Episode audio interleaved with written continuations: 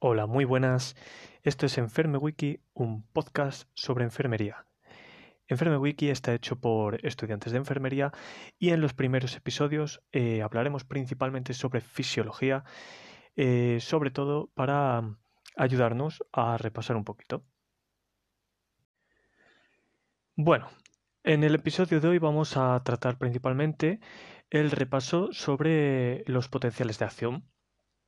Entonces, eh, para empezar, em, los potenciales de acción vamos a decir que se van a producir en células nerviosas y musculares que son excitables por su capacidad de generar eh, señales eléctricas. Eh, un potencial de acción es una señal eléctrica que se define como un cambio muy rápido en el valor de potencial de la membrana en reposo. Este puede tener dos sentidos, puede hacerse más negativo, puede hacerse más positivo. Si se hace más negativo, vamos a decir que está hiperpolarizado, mientras que si se hace más positivo, está despolarizado. Y luego cualquier cambio que se produce hacia el valor en reposo, diremos que se está repolarizando. Vamos a hablar de cuatro tipos de potenciales de acción eh, que están ordenados, además así, por una cosa muy concreta, que son el potencial nervioso, el potencial de fibra musculoesquelética, el potencial de fibra muscular lisa y el potencial de fibra muscular cardíaca. ¿Por qué los he ordenado así además? Porque em, el potencial de acción nervioso va a ser mucho más rápido que el músculo esquelético, que es más rápido que el músculo liso, que es más rápido que el muscular cardíaco. El muscular cardíaco además va a ser bastante peculiar porque veremos que hay diferentes células y unas van a ser más rápidas, otras van a ser más lentas, pero bueno. Bien, empezamos con el eh, potencial nervioso. El potencial de acción nervioso, eh, bueno, cabe destacar que eh, los potenciales de acción se van a producir también por, porque hay un equilibrio osmótico, es decir, de líquidos, pero hay un desequilibrio porque en el líquido extracelular va a ser más representativa la cantidad de sodio, en el líquido intracelular va a ser más representativa la cantidad de potasio. Entonces vamos a hablar de desequilibrios electroquímicos.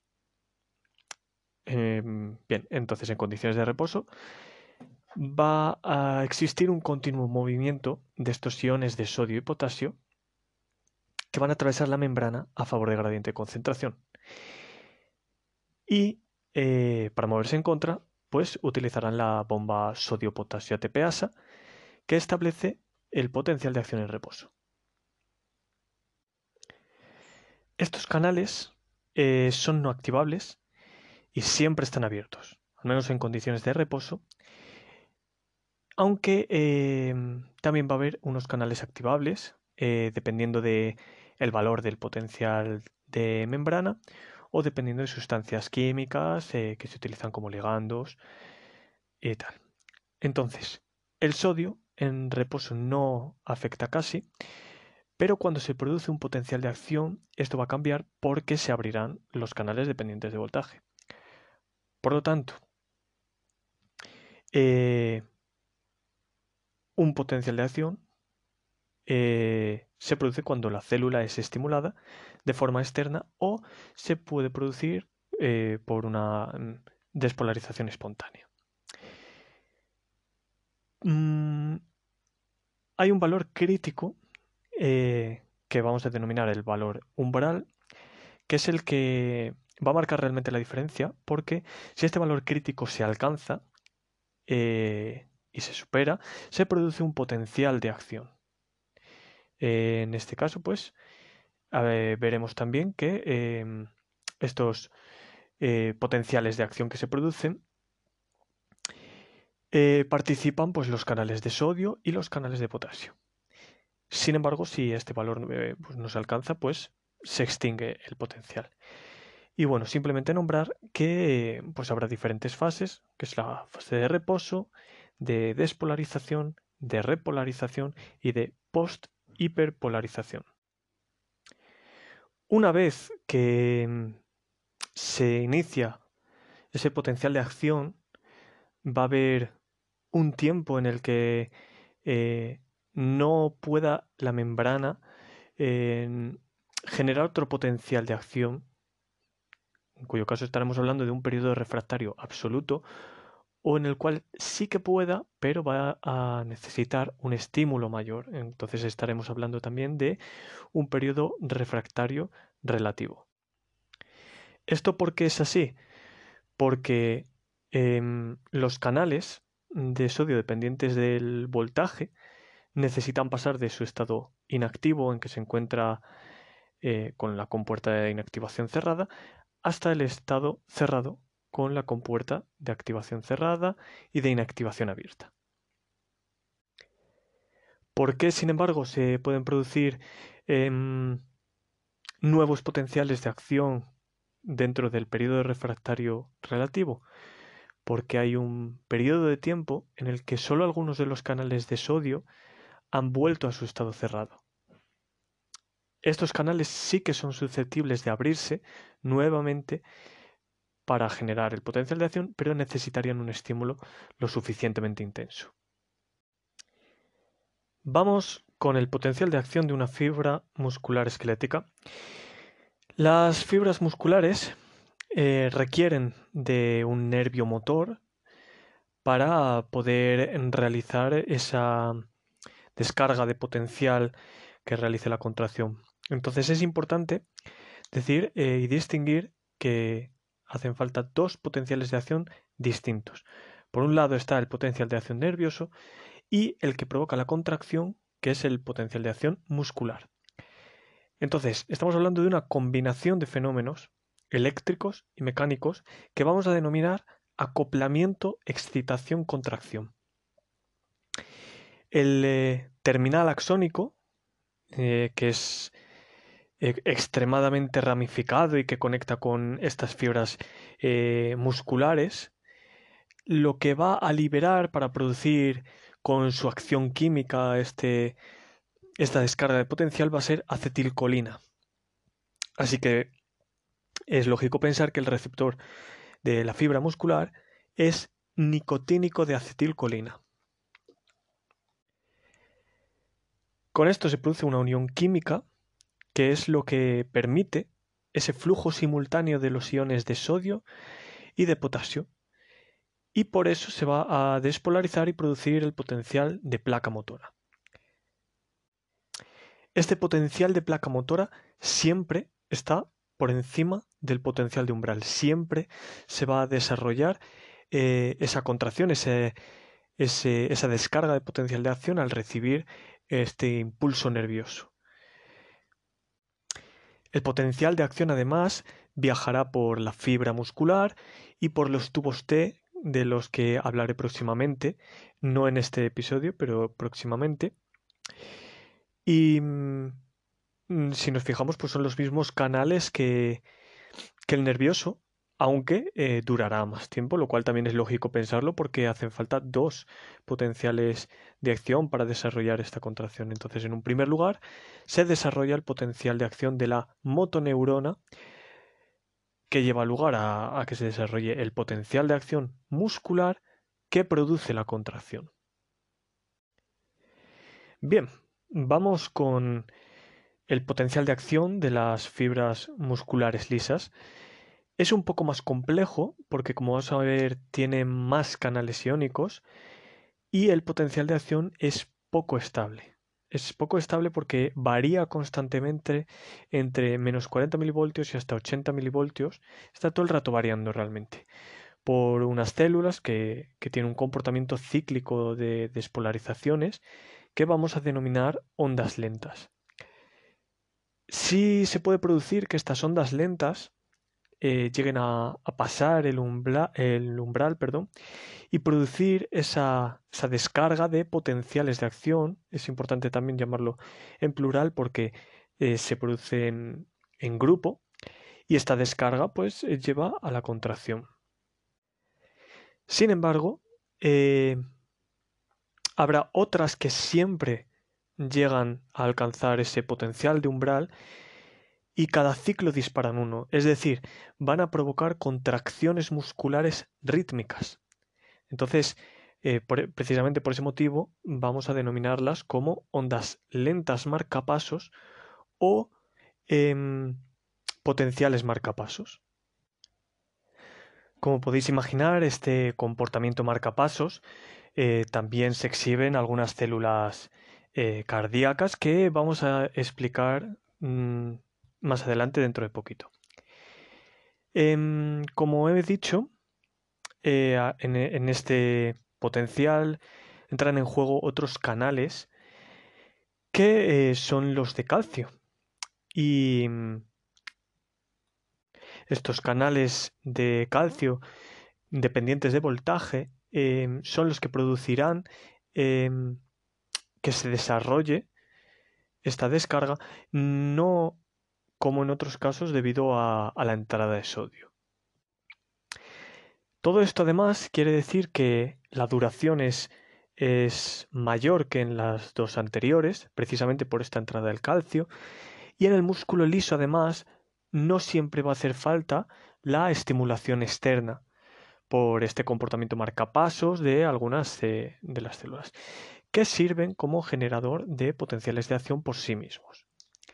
Y habrá otros casos, sin embargo, pues bueno, que requieran eh, para su activación el control hormonal o paracrino o por el sistema nervioso vegetativo. Por último, en este capítulo vamos a hablar del potencial de acción de una fibra muscular cardíaca. Este a lo mejor eh, sí que conlleva un poco más de tiempo, pero vamos allá. En primer lugar, em, nos podemos encontrar las células marcapasos, que son aproximadamente el 1% de la representación de las células cardíacas.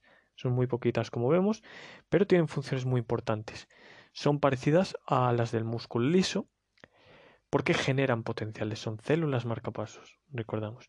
Este ritmo de contracción o latidos es determinado pues, por los eh, ritmos de potenciales de acción de estas células precisamente. ¿Dónde podemos encontrar estas células? Pues principalmente en los nodos, en el seno auricular, en el nodo auriculoventricular y en la red His-Purkinje, y además podemos encontrarlos también diseminadas por el resto del tejido contráctil. El resto de las células cardíacas van a ser células contráctiles que mm, van a estar en, pues, en el músculo auricular, ventricular, en las vías especializadas y entre los ventrículos y parte del sistema de conducción.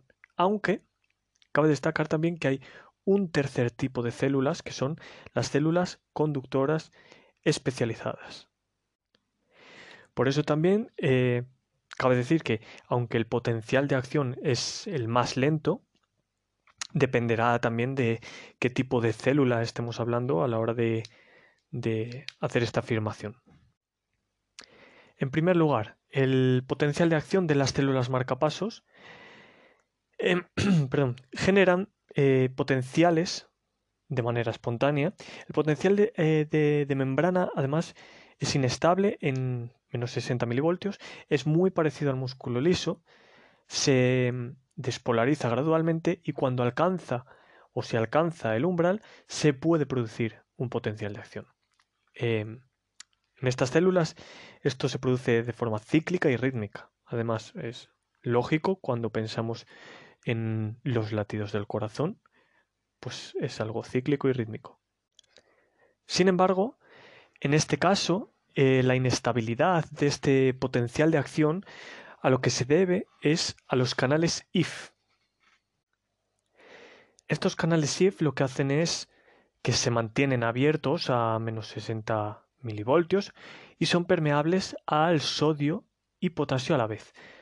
La mayor entrada de sodio que la salida de, de potasio, eh, lo que produce es una entrada neta de cargas positivas. Esto lo que hace es despolarizar y a medida que se va despolarizando se va produciendo un cierre gradual de los canales SIF para producir una apertura de los canales de calcio, de algunos, que acercan el valor del potencial de umbral, es decir, unos menos 40 milivoltios. Aquí ya se produce una entrada masiva del calcio por la apertura de los canales y esto es lo que causa la fase despolarizante del potencial de acción. Al alcanzar el valor máximo de despolarización, los canales de calcio se cierran y se abren los canales de potasio responsables de la repolarización e hiperpolarización de estos potenciales de acción. Es el potencial más, de acción más largo de los que he dicho hasta ahora, por encima de, pues, bueno, de las neuronas del músculo esquelético y del muscular liso.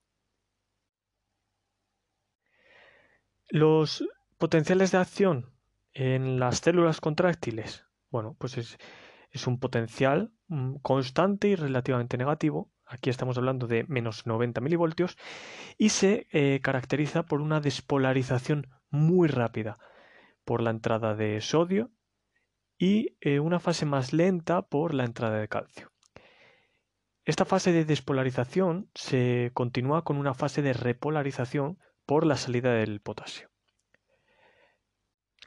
Una característica fundamental de, estas células contráctiles sería su duración en cuanto al desarrollo de este potencial de acción, que son unos 200 milisegundos, 200 milisegundos, es mayor aún que las eh, células marcapasos y esto se debe a, precisamente al calcio. Cuando se produce un potencial de acción en, en las células marcapasos, se transmite eh, se va a transmitir a, las demás células miocárdicas por uniones tipo gap o uniones de hendidura. Que van a, eh, estas uniones lo que hacen es eh, permiten ese flujo de, iones de unas a otras. y esta onda pues pasa el potencial de las, de las contráctiles de menos 90 milivoltios a valores despolarizados. Esto provoca una apertura de los canales de sodio dependientes del voltaje. Al abrirse, eh, pues provocan una entrada masiva de sodio y una despolarización muy rápida. O sea, la, subida es prácticamente vertical. Una vez que alcanza el valor máximo, los canales de sodio se cierran y se repolariza un poco porque se produce salida de potasio mm, de unos canales específicos que son eh, distintos a los excitables porque bueno, pues son un poco más rápidos, pero no tienen la capacidad de repolarizar del todo. Aquí se produce em, lo que se llama la meseta del potencial de acción, que se caracteriza primero porque va a haber un menor flujo de los iones de, potasio hacia afuera y segundo porque se va a aumentar la permeabilidad del calcio. Porque los canales se, han ido abriendo a lo largo de estas otras fases dependientes del voltaje. Esta fase mm, termina cuando se cierran estos, canales de calcio dependientes de voltaje y se abren los de potasio. Pero los canales de potasio que se abren son distintos porque su cinética es lenta y se activan con la despolarización eh, al igual que los nerviosos. El calcio sale de las células y el potencial de membrana se repolariza y vuelve a su valor de reposo. Y hasta aquí llegaría el episodio de hoy sobre los potenciales de acción. Eh, probablemente en el próximo hable sobre, sobre la fisiología del músculo más en profundidad. Espero realmente que os haya, os haya gustado, os haya servido, que hayáis aprendido o que podáis repasar gracias a esto mí la verdad es que me ha servido mucho, tenía muchas ganas de iniciar este proyecto, así que nos vemos.